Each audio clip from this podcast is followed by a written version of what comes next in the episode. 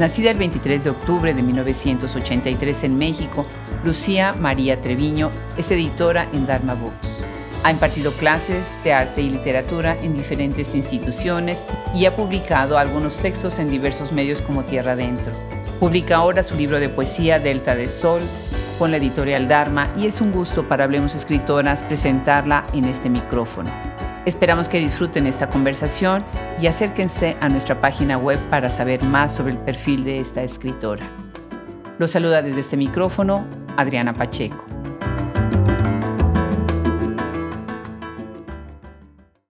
Ya había yo tenido el gusto de conversar con Lucía María Treviño cuando vino Hablemos Escritoras para contarnos de esta maravillosa editorial Dharma Books que nos encanta y bueno, pues ya sabíamos que venía en camino su libro, estuvimos esperando el momento de que este saliera y finalmente ya está a la luz, una belleza, belleza de libro y cómo no tener de nuevo a Lucía María en este micrófono. Bienvenida Lucía, muchísimas felicidades por este libro.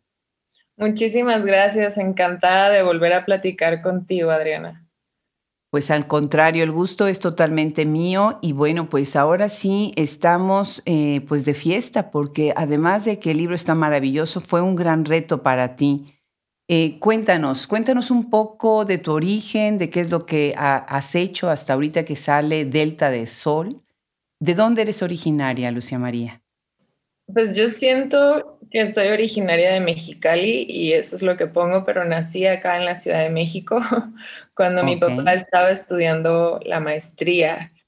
Em, y después al año se regresaron a Mexicali, entonces yo realmente sentí que, que nací en, en, Mexicali, pero también siento que por algo quise venirme a la Ciudad de México, como que es algo que se quedó en mi alma o no sé, que tenía que volver.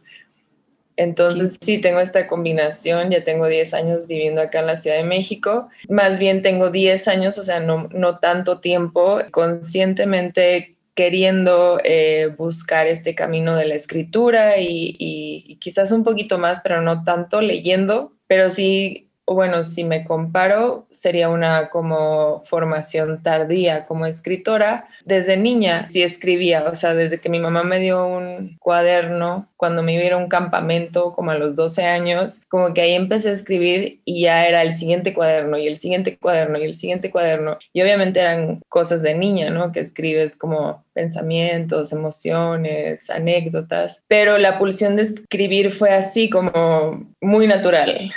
Y ya la lectura, pues sí, fue un proceso pues mucho más de asombro, de mucha inocencia, de mucha ingenuidad y luego ya de pues como de un poquito más de experiencia conforme pasaban los años. Qué interesante, qué bien. Ahora me imagino que haber escrito este libro, siendo tú misma editora y bueno, dedicándote a leer y a leer libros, la experiencia de haber sido diferente, ¿no? Cuéntanos un poco cómo, qué, se siente ser escritora y a la vez ser editora. Tenemos varias en el micrófono con este perfil, pero quisiera oír cuál es tu experiencia. Pues a mí como que el, el arranque de las dos cosas sucedió al mismo tiempo y no porque, o sea, escribía desde antes, ya tenía como cuatro novelas que había escrito, este, otros textos, una obra de teatro, o sea, una serie de escritos porque la pulsión de escritura sí ha sido muy como de instinto casi, como de querer buscar este, respuestas o sentido por medio de la escritura, este, pero no había encontrado como la forma de hacerlo con como que con esa claridad de un proyecto que, que realmente me exigiera una disciplina y que yo pudiera dársela y que encontrara como, como esa claridad, ¿no? Y, y eso sí pasó este, como al, eh, al mismo tiempo eh, que supe que Dharma Book se había quedado sin editora y entré. Entonces, primero hablé con Nicolás sobre mi libro, dijo que le interesaba publicarlo y a las semanas me lo encontré en la calle así tal cual en, la Condesa y me dijo, este, no, es que nos acabamos de quedar sin editora y yo trabajaba como freelance y quería un trabajo fijo. Entonces fue así como, ay, pues me interesa.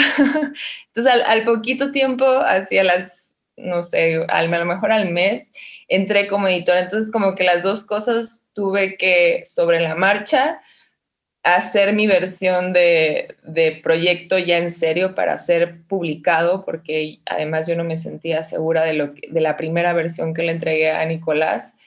Y hasta le dije, no es a decir nada, no, no publiques ninguna foto, nada, o sea, no, no existe todavía hasta que yo te entregue una versión que diga, ya, esta es la versión final que pues pasaron varias, ¿no? Y también quizás ese fue, era mi licencia como editora que me podía tardar pues lo que yo creía conveniente para el, para el texto.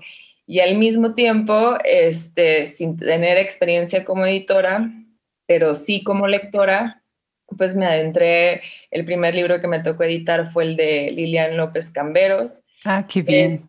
ajá, quisiera quedarme quieta y y bueno, sí fue así una, como sí soy muy aventada, o sea, como que es una onda de arrojo que siento y que después digo, órale, ¿en qué me metí? Estoy haciéndolo bien, eh, no sé si tengo la experiencia, no sé si tengo la capacidad, pero pues eso son cosas como fantasmas que vas ahí peleando sobre la marcha, ¿no?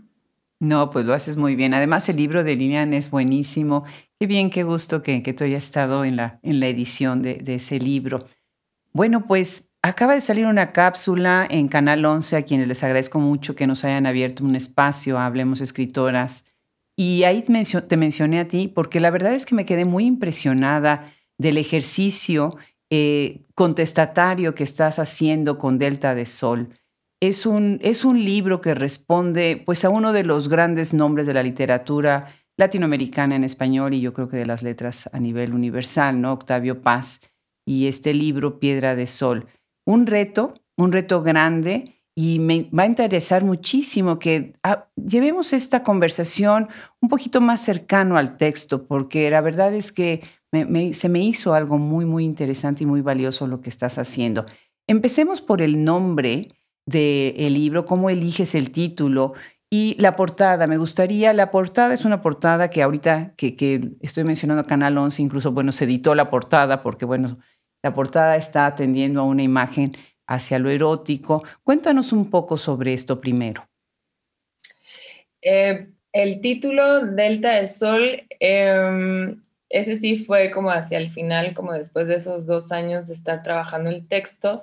Y después de mi charla, yo le pedía a Sara Uribe el favor de, pues sí, de asesorarme con este texto yo conocí a Antígona González como en la segunda reescritura del poema, entonces también fue así como, órale, esto ya alguien lo hizo. Obviamente sabía que, que ya hay muchas reescrituras, ¿no? El mismo Ulises es de James Joyce, es la Odisea de Homero, etcétera, pero, pero no había visto nada tan cercano y también como de una persona que conozco, ¿no? Porque también Sara fue editada en Dharma entonces, con un poquito de, miedo me acerqué y me, dijo que sí, entonces fue así para mí como el gran paso para llegar al final, porque además sus, sus anotaciones fueron súper concretas, súper atinadas a lo que como que toda esta bruma que yo había tenido hacia, la, hacia el final de la entrega, porque obviamente es cuando hay más presión o yo sentía más presión porque ya lo iba a entregar, ella lo como que lo desencadena súper bien, dice, no, es que creo que estas citas que estás, yo tenía al principio las citas de Octavio Paz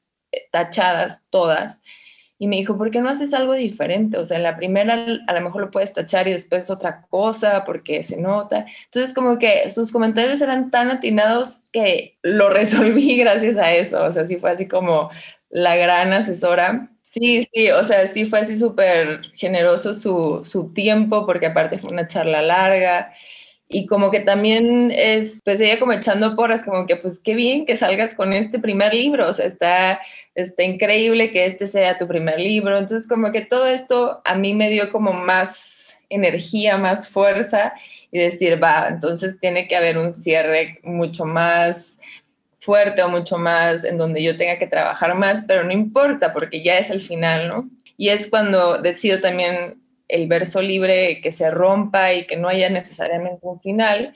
Y cuando desde ahí como que me viene la, idea de la delta, ¿no? De esta apertura de agua que es como se va llenando la tierra de agua. Y para mí, pues el agua sí es el gran símbolo de la mujer, sí es el gran símbolo por ser la vida, ¿no? O sea, sin el único planeta que conocemos que tiene vida es la Tierra y es porque tiene agua. Entonces, para mí eso era como la gran analogía de, de una voz de mujer. Y así es como termina siendo el título, que no me hubiera animado si no hubiera pasado esta última versión. La portada, pues la portada sí ha sido para mí es como, la verdad es que no, es un tema tan complicado la desnudez, se me hace como algo súper natural. No existe una tal cosa como tabú, pero sí siempre me he frenado a hablar sobre sexo, hablar sobre la desnudez o porque siento que hay demasiado tabú este, en México. O sea, sí siento que en México, tal vez en el mundo, pero pues solo conozco aquí, y, siento que es como una contradicción con querer escribir o con querer hacer algo con una expresión artística, porque al final sí sale de ahí, o sea, sí sale de un instinto muy sensual, de, de, los sentidos, de la sensibilidad. Entonces para mí era, bueno, si ya me voy a aventar con todo, que la portada también sea así, o sea... Me encantó, la portada me encantó. Cuando vi el libro, cuando me mandaste el libro, y yo también ya lo había visto por otro lado, me encantó. Me pareció que es muy atinado, eh, muy artística, además, este, la fotografía. ¿Quién es? ¿Quién es la fotógrafa? La fotógrafa es Anaís Abreu de Arjanz. E, ella también es poeta, este, y de hecho también tiene una pequeña editorial.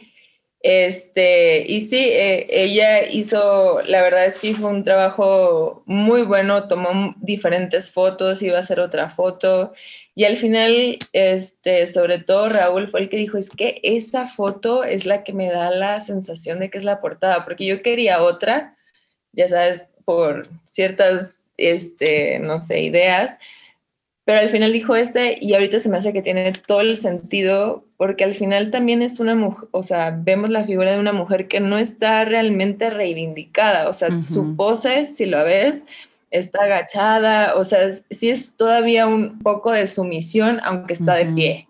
O sea, como que, y siento que eso es lo que también me pasaba al escribir el, el poema, que fue un proceso muy, pues sí, de, de, muchos sacrificios, si se quiere decir de alguna forma. Claro, pero también está como suspendida, ¿no?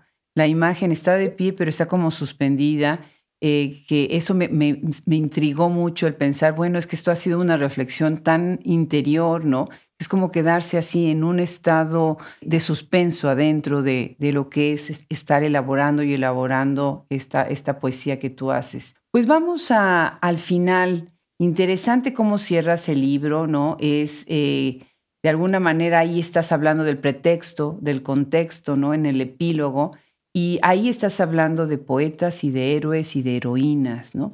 Si te parece, leamos un fragmento eh, donde cierras ahí en el epílogo para empezar ya de fondo con el libro.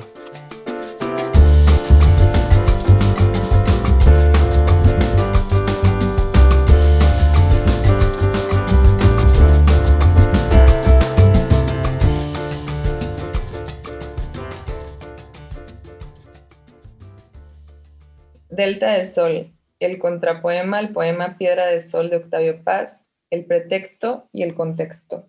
Las poetas y los poetas son heroínas y héroes porque han salvado sus propias vidas de la muerte en vida, porque ponen el ejemplo cuando se entregan a la verdadera búsqueda y no se conforman con sobrevivir, deciden crear y vivir creando. Cultivan esos impulsos surgidos de la sensación de libertad hacia el encuentro con la belleza, con el amor y la justicia, expresiones que demuestran que existe una vida más completa. Y lo hacen con pinceladas que suceden casi siempre más allá de lo que un cuerpo puede contener. Y es así como permanecen, transfigurando el tiempo. Pues aquí estás aludiendo entonces a esta idea eh, de la genialidad y, de la, y del heroísmo, ¿no? Para ti, ¿en dónde radica este sentido heroico del escritor? Me parece que el sentido heroico de la escritura radica en el acto de, crear. También lo pienso eh, cuando una persona o un hombre y una mujer deciden ser padres, pero como no soy mamá, no puedo hablar desde ahí. Eh, pienso que es como una especie de co-creación con lo que está sucediendo en la realidad, lo que se escribe, porque incita a crear una fantasía o crear una ilusión que puede después ser aterrizada en acciones o en hechos este, o en respuestas que te lleven a, generar alguna acción. Y, obviamente el crear sí hay un enfrentamiento con, un vacío, con, con, algo que no existe, con una especie de nada. Y en ese momento, pues hay un enfrentamiento con, con una especie de sensación de muerte, puede ser, en donde tienes que salir de ahí para decir, pero esto existe, y, aquí está esto otro, y, de todos modos siento esto.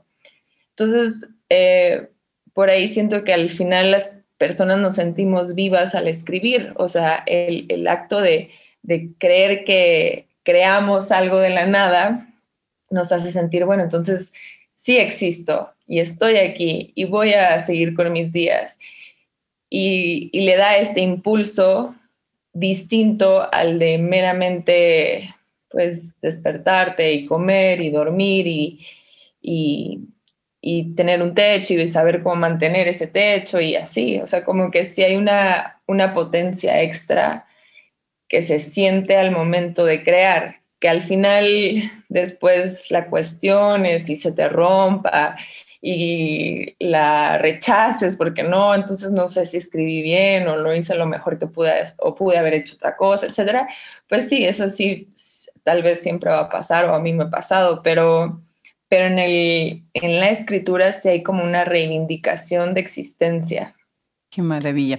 Ahorita que te escucho estoy pensando que ha de haber sido delicioso, sería delicioso escucharte a ti platicando con Sara Uribe de, de todas estas ideas que estoy segura que parte de lo que alimentó tu obra fue eh, el tener una caja en donde tú pudieras, una, el tener una persona en donde pudieras rebotar esta incertidumbre que, que siempre surge en los escritores, ¿no? Que estamos, estamos escribiendo, estamos creando, pero a la vez, pues nos sentimos un poco a veces dudosos, indefensos, o muy dudosos o muy indefensos frente a nuestra propia escritura, ¿no? Me imagino que debe haber sido delicioso también hablar sobre este proceso creativo, ¿no? Sí, sí, obviamente fue lo que le inyectó más, o sea, lo primero fue que, Nicolás me haya dicho que sí al, texto, porque pues iba a ser la, la, primera vez que recibía un sí.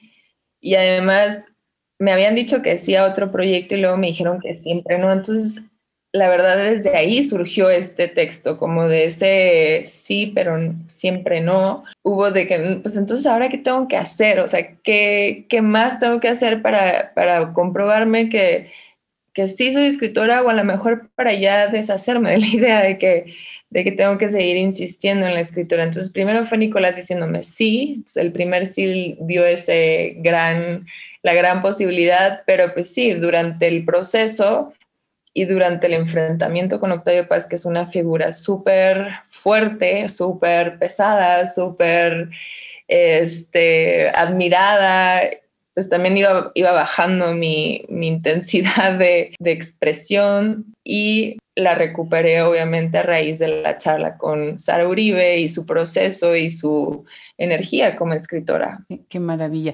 Pues sí habla sobre esto, sobre esta crisis, sobre la depresión, ¿no? Sobre escribir eh, a partir del enojo, ¿no? Que, que, a veces pues escribimos también de ahí, esa es una fuerza potente detrás de la escritura. Y bien dices, bueno, Octavio Paz y sobre todo este libro, Piedra de Sol, está considerado una de las grandes obras de poesía surrealista en español, ¿no?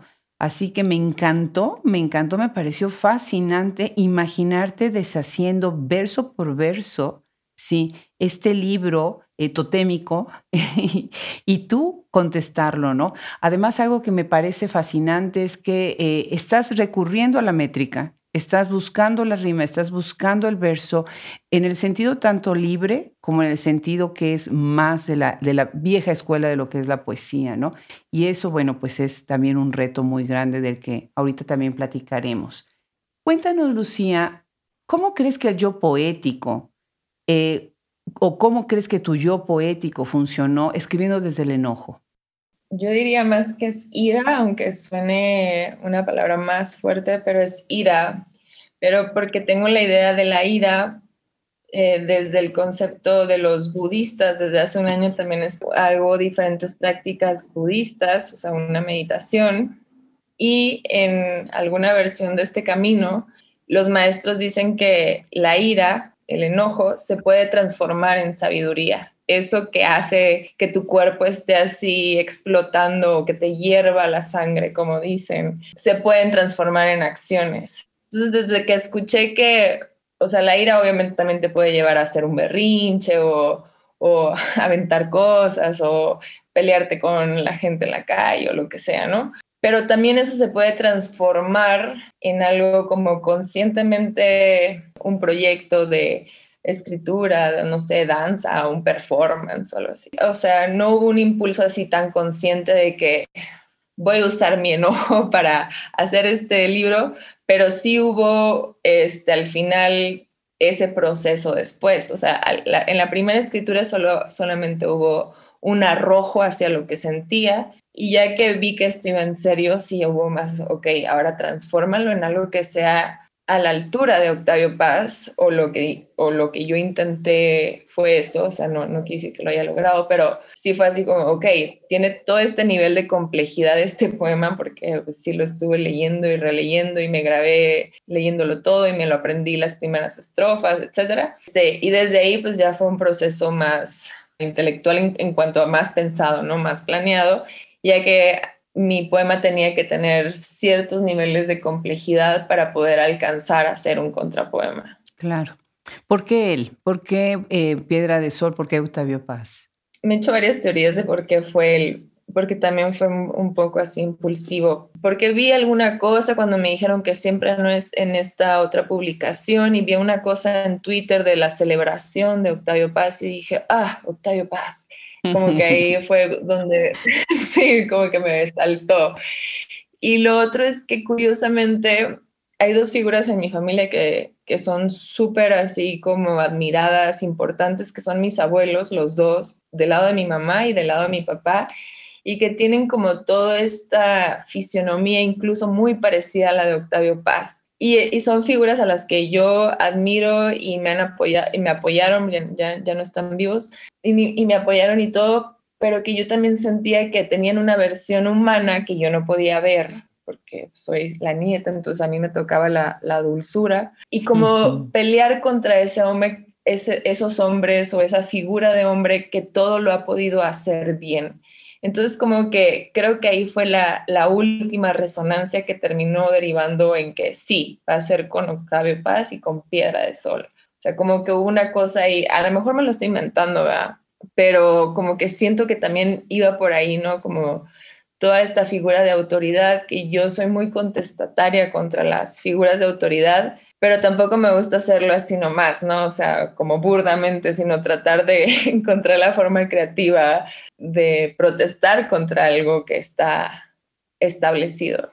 Qué interesante. Pues vamos entonces a, empezar a entrar más y más en el libro, ¿no? Dices en él que las mujeres lloramos hasta convertirnos en piedras de sal y que con el agua del amor disolvemos y enterramos el flujo constante de la vida, ¿no? ¿Te parece esto una visión determinista en una división de lo afectivo a través del género? ¿O, piensas que también hay hombres que lloran y se convierten ellos mismos en piedras de sal? Ah, es, una, es una pregunta buenísima porque sí, o sea, sí creo que en esta realidad y sociedad, si tenemos algún permiso o licencia las mujeres, es para llorar. O sea, ese es la única, el único derecho que tenemos. En cambio, los hombres no tienen derecho a llorar y ahí sí está como mala onda o, o si, es, si es algo que creo que juega en contra de una expresión que al final es humana, que no tiene género. No le permitimos ni siquiera como mujeres a los hombres llorar porque pues ellos deben de ser estas personas, pues sí, concretas, duras, pensantes, eh, fuertes. Entonces, hasta me los imagino así como con una, armadura como con las que se iban a la guerra, así de, de, aluminio, no sé, de hierro, y, que así tienen que andar por la vida cargando esa armadura para que no se note realmente lo que están sintiendo y que no se les vea llorar y que no se vea el sufrimiento. Entonces, por una parte, esto sí siento que juega en contra también de, la suposición de la idea que tenemos del hombre, ¿no? Que, que su cuerpo adentro seguramente también está pues vulnerable, sintiendo y, y, sudando frío, no sé, ¿no? Claro, no, definitivamente, definitivamente. Y sí, creo que estos estereotipos, estas etiquetas, ¿no? Han hecho también, pues, parte, son parte de esta violencia de género que vivimos ahorita, ¿no? Con tantos sentimientos reprimidos, ¿no? Estoy de acuerdo contigo totalmente. Desde el punto de vista de la escritura, de la estructura del libro, eh, me, pareció em, también algo interesante para conversar. Eh, el libro de paz tiene, consta de 585 endecasílabos, ¿no? Es un largo, largo poema, ¿no? ¿Cómo es que tú determinas la longitud? Eh, me imagino que no fue una idea de que bueno, voy a escribir tantos endecasílabos, tantos versos, ¿no? Eh, pero de alguna manera sí estás también eh, teniendo en cuenta esta longitud para escribir tu propio poema, ¿verdad? No, sí, o sea, ahí sí fue una, una idea así muy concreta y sí fue en un cuaderno, escribí un verso, un verso de Octavio Paz y luego dejaba un renglón y yo escribía mi, mi contraparte de ese verso, mi respuesta a ese verso. Este, y al principio solo iba a ser contestando a los versos, o sea, la longitud del poema de Octavio Paz y ya. Después dije, no, o sea, si ya, si ya empecé con esto, si ya estoy en esto, se me ocurre tener también mi versión de longitud de, del poema y es cuando ideo que debe ser de, de 687 versos, porque se supone que son las vueltas que tarda Marte en recorrer el Sol y también dicen que Marte es como, también tuvo alguna vez vida y, o sea, todas estas versiones de, que a lo mejor ese planeta alguna vez tuvo agua. Entonces, como que a mí se me decía, bueno, si, si Paz había decidido su la longitud de, de, su poema de acuerdo al planeta Venus, pues yo, voy a escoger Marte. como que inventé todo esto y sí, al final obviamente no creo que sean seis, ni los he contado, pero como se abre el, poema y, termina en una especie de prosa poética ahí medio más de, figura que, de, que realmente de, una cierta longitud de, versos, pues ya, ya, no, ya no me importó. Dije, bueno, si va a ser verso libre, va a ser verso libre y, y no importa si yo me haya planteado una idea al principio, al final puede ser lo que fue coherente para el texto, ¿no?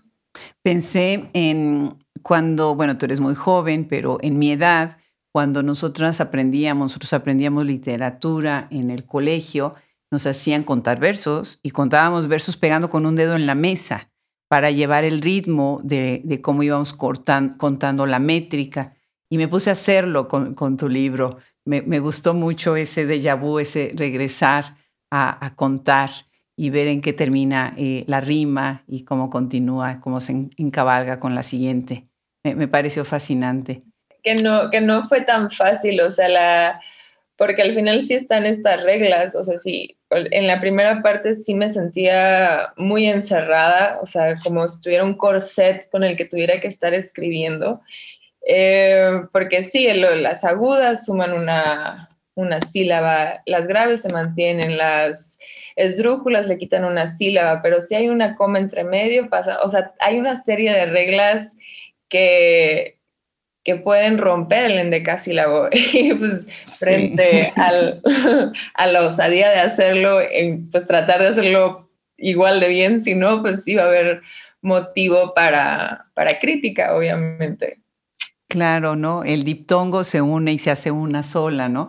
Eh, sí, me, encanta. E, el reto fue, la verdad, también es eso, ¿no? Es que la gente, el lector, se acerque al libro y vaya viendo todo esto que tú hiciste adentro, cómo lo, estuviste pensando. Algo que, que quisiera yo todavía regresar a la parte del epílogo esta anécdota que estás contando sobre los lavaderos y las condiciones en que cada escritor logra para tener la fama, ¿no? Lo que vive cada escritor, cada escritora para obtener la fama. y lo complicado que es para las mujeres pues salir de toda esta eh, vida tan, pero tan cotidiana, ¿no? Que siempre se, se interfiere con nuestra, con nuestra labor de, como profesionistas o con nuestra labor profesional. Y obviamente, bueno, pensando en los lavaderos, sin lugar a dudas pensé en la película Roma, en esta imagen ¿no? preciosísima eh, del cine mexicano. Hay muchas películas en el cine mexicano en donde los lavaderos son tan importantes. Pensé también en la idea de Virginia Woolf, en donde ella está hablando siempre de esta, eh, este adentro y de este afuera, ¿no? Cuéntanos un poco eh, cómo es que lo doméstico, como esta actividad que es lavar ropa, ponerla al sol, que se seca, se saca la mugre, se limpia, de alguna manera pudiera o pudo interferir en tu propia escritura de, pues, de un libro como este, ¿no? Mm, para mí ha sido como más bien volver a, a una reinterpretación de todos estos pequeños quehaceres, lavar platos, barrer. Yo me la paso barriendo porque tengo gatos y tengo areneros, sí, y tengo un espacio, pues no es muy grande, es chico, y, y, esa arena pues podría terminar en el, no sé, en mis pies y así. Entonces me la paso barriendo y en lugar de enojarme, que era algo que me podía pasar antes, Ahora es, bueno, mientras barro de todos modos estoy pensando y hay ideas que no caen hasta después de un tiempo y eso, o lavar platos, me sirve para estar digiriendo esas, esas reflexiones. Yo creo que al final el trabajo que hacemos en casa es, es igual de legítimo que un proceso de escritura, pero que está devaluado porque parece, bueno, es fácil, pero es un trabajo pues físico. Y no sé, o sea, yo también pensé en Roma cuando, cuando me, me hiciste esta pregunta, porque creo que igual no vuelve a haber estas ciertas ideas acerca de lo que de lo que tiene más valor, de, lo, de las personas que pueden ser admiradas y las otras que no, pero siento que mantener el orden en una casa, sea quien sea, una, si una persona te ayuda o si eres tú misma o si es tu mamá, o, este, es una labor súper fantasmal y por eso es súper increíble, o sea, termina siendo como súper aguerrida porque mantener el orden es lo que te lleva a, hacer, a poder hacer otras cosas. Si mi casa está hecha un desastre, seguramente no voy a escribir igual a si mi casa está en orden y limpia porque eso va a transmitir algún sentido anímico.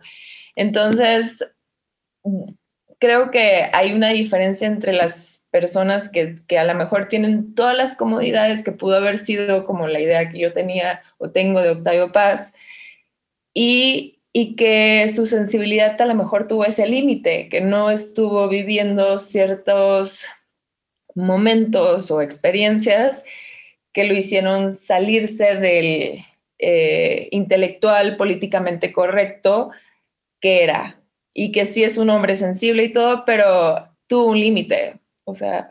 Claro, claro, definitivamente. Pensando también en las inspiraciones que tuvo Paz, eh, ahorita que estamos hablando de él, ¿no? Nerval fue uno de ellos, ¿no? Se sabe que, que lo leía. Y Nerval dice que la esencia de su poesía podría perderse si se la lograba explicar, ¿no? Que es esta idea de recurrir a la oscuridad poética, ¿no? Que es tan, tan, está tan enraizada en el surrealismo, ¿no? En este barroquismo oscuro, intrincado, complicado para el lector, ¿no? Y de alguna manera el juego en el claro oscuro que, que, logran a través de los versos, ¿no? En la escritura surrealista. Platícanos cómo fue este reto. ¿Tuviste, ¿Estuviste pensando esta idea también? Porque tú hablas mucho de la luz en tu libro, ¿no? ¿Estás pensando y jugando también con esta idea eh, barroca del endecasílabo para revertir o recusar un poco esta idea? Mm, o sea, yo más bien creo que así escribo y después explico lo que escribo según también una, alguna teoría que me invento, pero más bien como que no intento que el poema sea complejo en sí, al contrario, me gusta la idea de que la persona diga, no diga no lo entiendo y, no lo quiera leer o, lo rechace, sino más. Em, o sea, es como muy impulsivo mi forma de escribir, o sea, escribo por, por donde sea, tengo muchos cuadernos, en cualquier parte estoy escribiendo, pero no tenía como un objetivo concreto en donde derivar esa escritura que es un poco a lo mejor instintiva o crítica o lo que sea, o, mucho de emociones, hasta este poema. Y lo que había hecho así como más planeado estas novelas, pues no era una escritura natural en mí, era una escritura muy burda, reiterativa, aburrida, este, yo creo que porque estaba imitando, imitando lo que yo creía que era escribir una novela.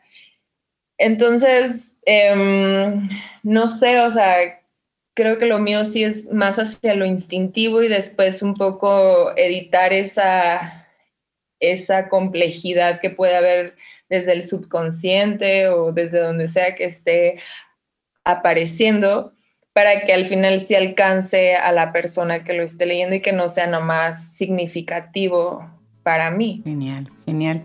Eh, ¿Quieres leernos otro fragmento eh, para que hablemos un poquito más sobre esto?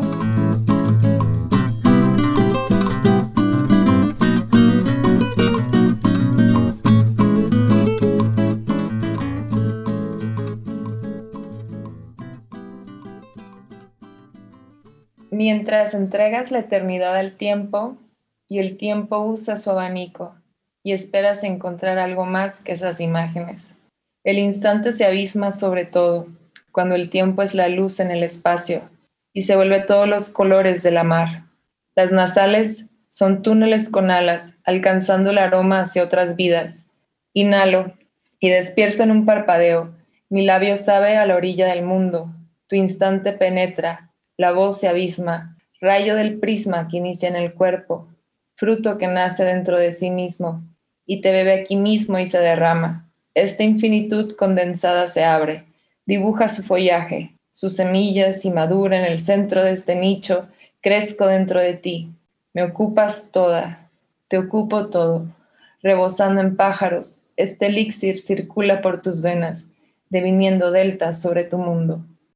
Me encanta. Me encanta y de verdad invito a todos los que nos están escuchando, léanlo en voz alta, eh, lean el libro en silencio y en voz alta. De verdad es, eh, es una delicia disfrutarlo también así. Por otro lado, además de esta idea de la luz, eh, tenemos también mucho esta idea del de lo cíclico en el tiempo, ¿no? Que bueno, viene también ya desde Paz, ¿no? Y desde el, propósito que tuvo con Piedra de Sol. Tú regresas a lo cíclico en el tiempo, a la diosa del tiempo, o sea, Paz lo está haciendo en la Venus, que es para la mañana y para la noche, ¿no? Estas diosas que se multiplican. Pero por otro lado, tú lo estás haciendo más en distintas divinidades, ¿no? Platícanos un poco acerca de tu idea en el tiempo en este libro tuyo. O sea, yo sí, yo sí tengo esta idea de que, o sea, somos seres humanos reencarnando y que también un poquito la, la poesía o los poemas podrían funcionar para, para liberarnos de este ciclo de repeticiones o, o el arte, ¿no? En sí podría ser como, no sé si una salida o una entrada hacia una cosa más eterna o, más libre.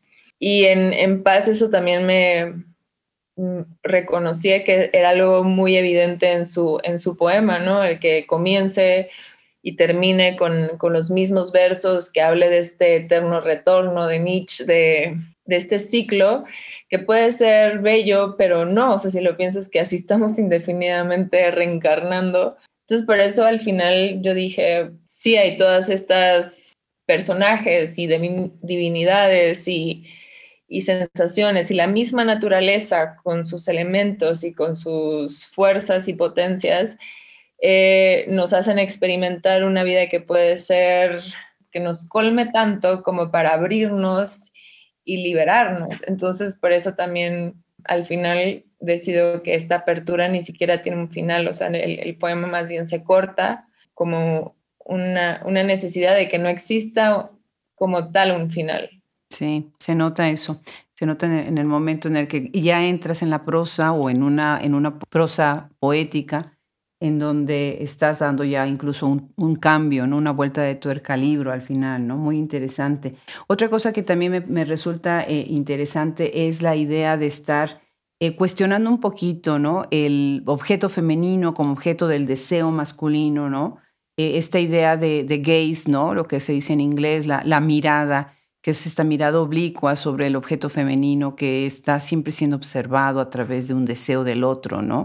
y no desde su propia voz y desde su propio deseo y de su propia estimación de sus deseos, ¿no? Me gusta mucho cómo das la vuelta en esto y, donde eh, cada vez que, tú estás contestando un verso donde dice mis, dice sus, tú dices mis propios deseos, ¿no? Yo estoy siendo la que está articulando este discurso, ¿no? ¿Puedes abundar un poco más sobre, sobre esta idea?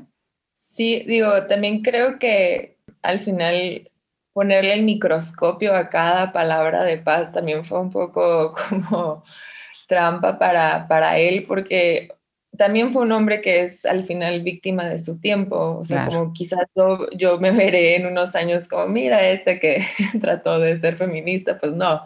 Entonces, ponerle un microscopio, pues es eh, evidencia como el carácter de un hombre que vivió en aquel tiempo y que quién sabe cómo leería si existiera hoy paz joven o, maduro o lo que sea, pero leería su propio poema con todo lo que ya ha cambiado, porque aunque parezca que no ha cambiado tanto el mundo ni la realidad, sí ha cambiado. Y sí tenemos unos movimientos muy fuertes sociales en cuanto a la reivindicación de la mujer y la igualdad entre los seres humanos. Entonces, tal vez él solito diría que qué cosa escribí, o sea, sobre todo pensando que es un hombre políticamente literario correcto. Entonces, yo creo que, que sí, o sea, yo le puse el microscopio a cada verso y, le cambio hacia una versión femenina porque es algo natural de mi tiempo cuestionar esas ideas de un hombre de antes. Claro, claro, y estoy completamente de acuerdo. El talento y la grandiosidad de él como un hombre de su época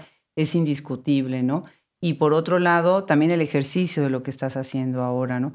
Algo que siento que es muy tuyo, muy tuyo, y esto vamos a, separarnos ahorita de, que la obra está contestando o no contestando a otra obra, sino de esta obra que es Delta de Sol, es la manera como manejas la naturaleza. Todos estos elementos, los objetos naturales, no las piedras y obviamente, bueno, la simbología de, de las piedras y de lo que hay dentro de, los elementos que hacen pues una conjunción entre lo que es el mundo y lo que es el cuerpo femenino, ¿no? Eh, leamos un fragmento sobre esto para ahondar un poco más, pero primero me gustaría que quienes nos, quienes nos están siguiendo en este momento vean esta, este aspecto de, de tu libro.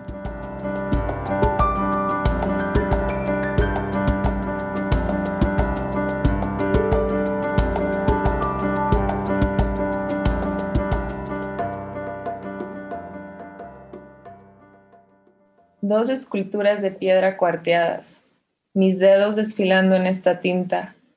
Voy cayendo al pantano de tus calles, confundo una dulce taza de cacao, se entremezcla con la brisa hecha piel. Buscas el agua, ardes sin consumirte. En mis ojos no hay agua, me repites, y mis pechos, mi vientre, mis caderas, me vuelves piedra y mi boca es polvo. Tu boca sabe a tiempo emponzoñado. Es tu mente y su estaca que me hiela. Huye ese pasadizo de espejos, obsérvate en los ojos del sediento. No te espero en el punto de partida, y ciego me imaginas de tu mano, perdido y obstinado en galerías. Platícanos un poco sobre esta idea, ¿no? Sobre la naturaleza y lo corporal dentro de tu libro. Sería como pensar en el cuerpo que tanto hombres como mujeres desde el cuerpo es como mejor pudiéramos sentir el mundo o, esto es lo que he aprendido también en un proceso como de terapia y así, desde la respiración, desde tus emociones, desde tus desde lo que tu cuerpo te está diciendo, incluso cuando es sobre todo cuando es un malestar, algo te está diciendo de lo que estamos percibiendo. Y sin embargo, hemos querido encerrarnos solamente en la cabeza y resolverlo desde ahí, ¿no? Desde un imaginario de lo que está bien y lo que está mal y las ideas de otras personas, sin realmente conectar con el cuerpo. Entonces también desde ahí yo estaba buscando de la trampa del intelectual, porque obviamente suena perfecto casi todo lo que puede decir una persona como Octavio Paz, pero si lo sientes desde el cuerpo, ya no es perfecto, ya empieza a haber como ciertas sensaciones o a lo mejor una tensión, una ansiedad, unas ganas de no estar, unas ganas de huir. Y eso es algo que a mí me interesaba explorar, como atravesar los versos de paz, como si mi cuerpo fuera un prisma y, que, y a ver qué sentía y qué respondía este, instintivamente ya después modificarlo, ¿verdad? Pero algo así. Claro, claro, y además como él lo que está haciendo es buscando y dialogando con la pictografía y los códices, ¿no? De esta piedra de sol, entonces de alguna manera hay un énfasis en eso, ¿no? Que insistimos y vivimos y atravesamos y somos piedra, ¿no? Eh, sobre todo en esta idea de, lo que era la, cultura precolombina, ¿no? Muy interesante lo, lo que, cómo lo estás tú abordando.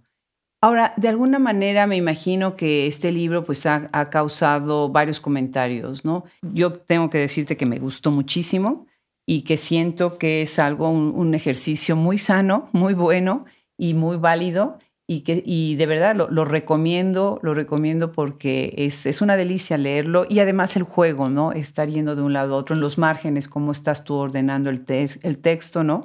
Cómo va de un lado lo tuyo, cómo estás tomando la, lo que, eh, los versos de Piedra de Sol, ¿no? ¿Qué recepción, qué recepción ha tenido tu trabajo, este libro? Pues, o sea, creo que tú has sido una gran lectora, eh, Lorea Canales, que me ayudó a presentarlo también, Irma Gallo, o sea, hay ciertas mujeres que como que lo ven y dicen, órale, esto sí, sí fue en serio, ¿no? O sea, sí, sí hay varias capas de complejidad y sobre todo que sí tenían noción del poema de Piedra de Sol, porque también hay, hay muchas personas, mujeres, hombres que, que no se han acercado a ese poema, entonces también esto les puede parecer como, pues sí, pero ¿y qué? O sea, como no alcanzan a percibir esa otra parte, que también se me hace válido. Yo sí pensé, bueno, y si este poema este, se puede sostener por sí solo si, si, una persona no conoce absolutamente nada de Piedra de Sol, incluso no tiene ni idea de lo que ha escrito Octavio Paz. Puede leer esto y decir, está padre, está válido, está hablando, está expresando lo que expresa una mujer de este tiempo, en las circunstancias que estamos viviendo. Y bueno, con algunas amigas que, que no necesariamente son así como lectoras, lectoras, he recibido como pues qué padre, pero también no sé si es por porque somos amigas. Yo creo que no es un libro al final fácil de, entrarle, o sea, eso también me, he dado cuenta y que también por eso decidimos hacerle, crearle una licencia eh, Creative Commons para que yo la pudiera compartir y, y que si quieres tener el objeto, ok, cómprelo, pero también si lo quieres nada más bajar, lo bajas un poco para buscar la lectura y que sí sea como, como que esté disponible, porque no es un libro tan sencillo con estos niveles de, complejidad que está bajo otro poema, este, insertado en un cierto tiempo, no sé, en una tradición, en una tradición poética. Yo te tengo que decir que lo primero que hice fue sacar mi, librito de, cuando estaba yo en la universidad y releer Piedra de Sol en varios, eh, tratando de hacer un poquito el juego de lo que tú habías hecho. Y tengo, si ven ahorita, y como tengo subrayado el libro aquí, en donde estoy marcando los versos de donde tú los jalaste, ¿no? Por ejemplo, ahorita veo uno que dice, de paz, y dice, voy por tu cuerpo como por el mundo, tu vientre es una plaza soleada, tus pechos dos iglesias donde oficia la sangre sus misterios paralelos. dije, wow, qué paz es esto. me pareció tan, pero tan paz, ¿no? O sea, totalmente este objeto del deseo, ¿no? Observado, imaginado, ¿no? Eh, es voy por tu cuerpo como por el mundo, ¿no? O sea, recorriendo nuestro cuerpo eh, en una total, eh, pues en un total ejercicio de lo que era una visión pues masculina, ¿no? Genial, genial. Me parece verdaderamente que el, el talento que tiene se ve, este es el primero de muchos, estoy segura, Espero que los otros no sean tan tortuosos. Y yo tengo una última pregunta antes de cerrar esta excelente conversación, que qué gusto de verdad tenerte en Hablemos Escritoras. Eh, ¿Leíste de casualidad a Sor Juana? ¿Regresaste a Sor Juana en algún momento para escribir este poema? Sí, o sea, en la parte final fue la última poeta que estuve releyendo solo con Primero Sueño. O sea, era un poema que a mí me interesaba entrarle y estar ahí un rato para saber porque para mí el poema de Primero Sueño es una especie de desdoblamiento de estos, así como viajes astrales de Sor Juana, y me interesaba mucho como esa parte así como mística o, más de espíritu y, poder en dónde cabía es, esa sensación o esas ganas de, desdoblamiento, de, de búsqueda espiritual dentro del poema. Entonces sí, obvio, obvio sí, lo, sí lo leí y al final, si me preguntas, ¿y qué tomaste de ella? No tengo idea, pero seguramente algo. Así son las lecturas cuando nos inspiran, ¿no? A veces no, no podemos decirlo de manera tangible, pero es una inspiración, Pues muchísimas felicidades, eh, Lucía, por este primer libro. Muchísimas gracias por, por sumarte al proyecto. Eh, de verdad recomiendo muchísimo que lo busquen con Dharma Books y ha sido un verdadero placer. Muchísimas gracias a ti, Adriana. De verdad que a mí me encanta platicar contigo porque tu lectura es súper, súper detallada, súper entregada. Y bueno, pues para una persona que escribe eso es como lo, lo, más que puedes dar. Entonces disfruto mucho toda tu reflexión, todo tu cuestionamiento, todas tus, tus emociones en torno al, a lo que leíste. Gracias a ti. Muchísimas gracias. En nombre del equipo también. Un abrazo muy grande y seguimos hablando.